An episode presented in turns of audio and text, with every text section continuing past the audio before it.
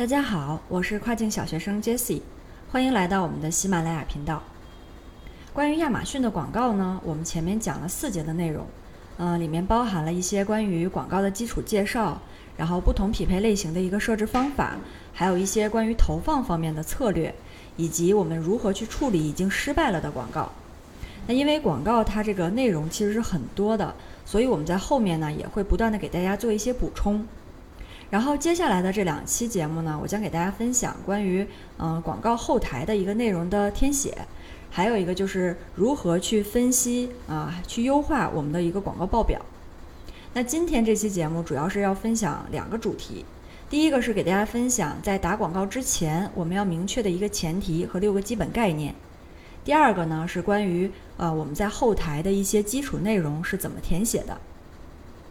那首先，我们就来明确一下，我们在打广告之前啊，要确定的一个前提是什么？还有六个基本概念是什么？那这一个前提呢，其实既是我们做广告的一个前提，也可以说是我们做亚马逊的前提，是所有零前面的这个一。那其实也是我们在文章啊，还有视频，还有语音当中反反复复给大家去强调的，那就是我们一定要保证产品的质量过硬，且我们的 listing 已经。完成了一个很好的优化。那关于产品质量和差异化，大家最好是能拿到这个竞品的实际产品去分析。你像我们之前也在这个视频上面给大家分析过，我们从美国买回来的这个产品的样品是什么样的。然后我们去可以通过多个的竞品的差评呢，去寻找这个产品的痛点。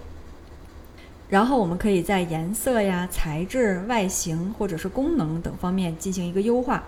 那具体的这些方法呢，今天也呃不是重点，我们就不做累述了。大家也可以去参考我们上个月在这个喜马拉雅上发的一个视频，就是如何去打造超越竞品的产品。然后我们再说关于 listing 方面，嗯，我们的广告在运营以后呢，亚马逊就会阅读我们的这个 listing 主页了，然后去扫描关键词。所以我们要非常明确咱们的这个关键词有没有一个准确的收集。我们这个产品图片呢有没有拍摄到位？文字的这个呃关键词，它它的这个排布到底是不是合理的？然后还有这个定价是不是合适等等。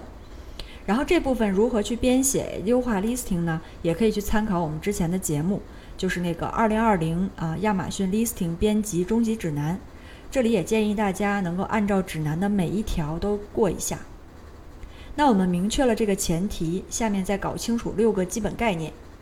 其实这些概念呢，呃，我们有一些之前也了解过，但是因为这些概念会成为我们下期节目就是去分析报表的一个数据基础和依据，所以呢，这里再做一下复习。第一个是 CTR，这个就是点击率。那这个指标呢，是可以直接体现我们的一个广告的权重。如果点的人越多，那说明越多的人对咱们的产品感兴趣。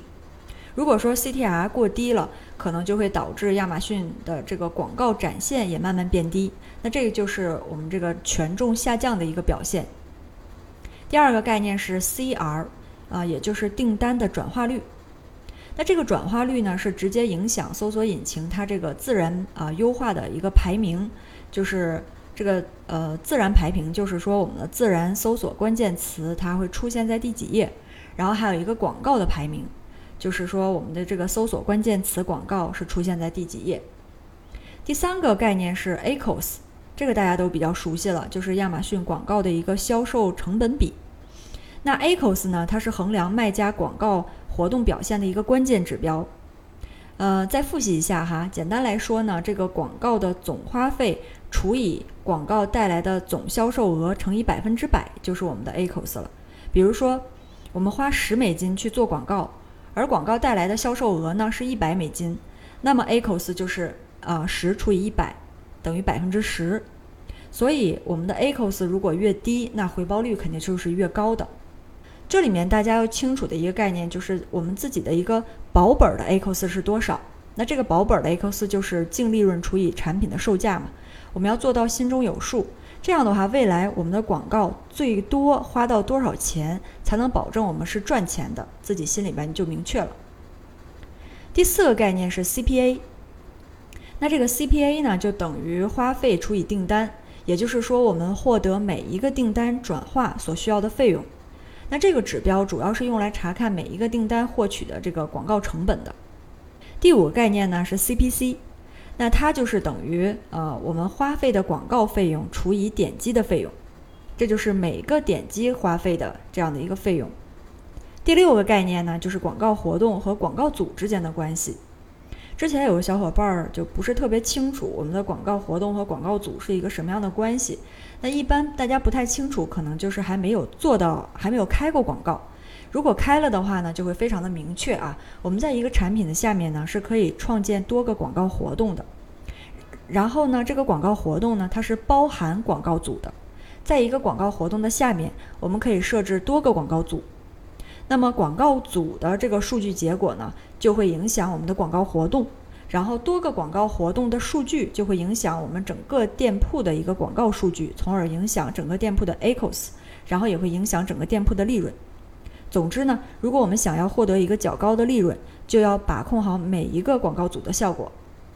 好，那上面呢我们就呃说完了第一个主题，然后下面我们再来说一下今天的第二个主题，就是关于后台基本内容的一个填写。在之前的这个广告方面的系列节目里面，我们已经学习了广泛的自动或者是手动，还有词组手动、精准手动的这种匹配活动设置，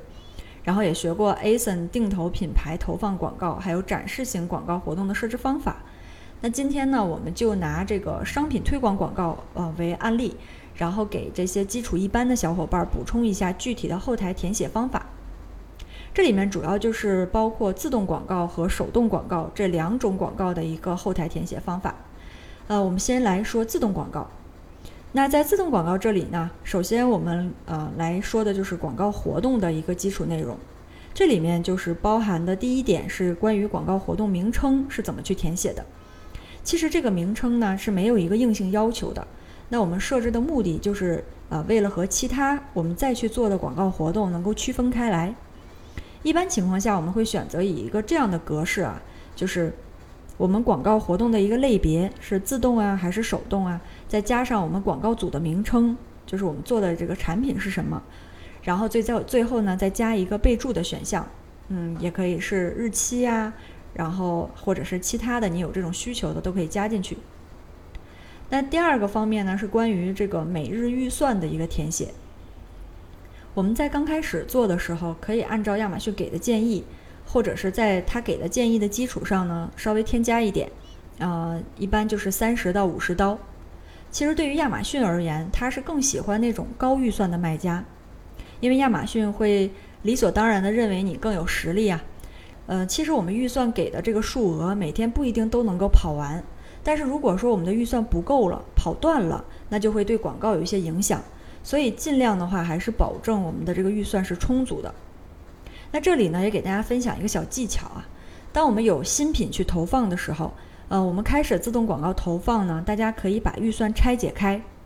比如说，我们自动广告有一百美金的预算，那我们就可以创建十个自动广告，而取代一个自动广告。那亚马逊就会计算广告的这个转化率的。如果说我们只去创建了一个广告，很有可能一个广告不出单，那就会。被判定为百分之百不出单，对吧？那我们的自动广告的转化率就会降为百分之零。所以，如果我们把它拆开了的话，那这个表现就会变得更好一些。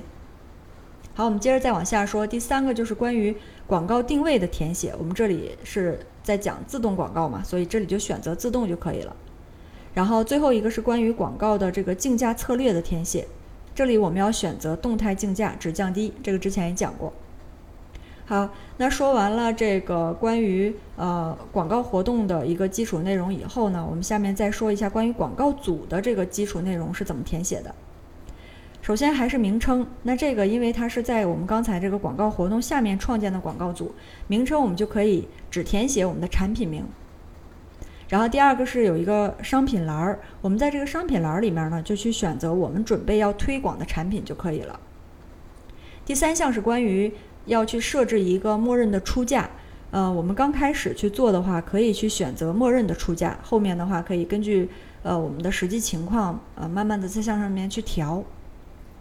最后一个是关于否定关键词的定位，那这里呢就需要我们呃下载了广告报表之后再进行优化了，因为现在还没有就是没有跑出来词嘛，所以呢，这一部分具体我们可以在广告报表的这个优化部分再进行一个详解。开始的时候，我们可以把它先空着。好，说完了这个自动广告，我们再来说一下手动广告啊，一样的也是包含啊广告活动的一个基础内容，还有一个广告组的基础内容。那广告活动的基础内容这一部分是和我们刚才讲的自动广告是一样的，除了有一点不同，就是这里边关于定位的选择。因为我们这里面选择的是手动嘛，所以这里我们就点击手动投放，其他的内容就是跟上面讲的自动是一模一样的。然后第二个呢是关于投放模式的填写，投放模式一般是有两种，是有关键词投放，还有商品投放。如果我们是在初级阶段呢，就以关键词投放为主。最后一个呢是关于关键词的定位。这里面最主要的就是关于广泛匹配是怎么获取呃这个关键词的。我们一般呢是会借用这个模词的工具。我们在模词里面可以把我们这个产品的主关键词输入进去，然后呃通过这个工具去获取二十到三十个比较高的这种热度词，把它添进去就可以了。然后这个广告跑一段时间以后，我们要把这种三高的词，就是高曝光、高点击、高转化，要再拿出来这些词放到词组匹配和精准匹配里面。然后这个具体的方法呢，我们在之前的这个节目当中也讲过了，大家可以去参考一下。好了，以上呢就是今天啊所讲的两个主题，主要是讲了我们打广告的一个前提，然后还有一些基础的概念。还有一个就是关于后台的一些内容的填写。那下期节目呢，我将给大家分享我们如何把下载下来的广告报表进行一个再加工啊，然后再进行分析优化。如果你还有其他的问题呢，也欢迎给我留言。感谢大家的收听，我们下期再见。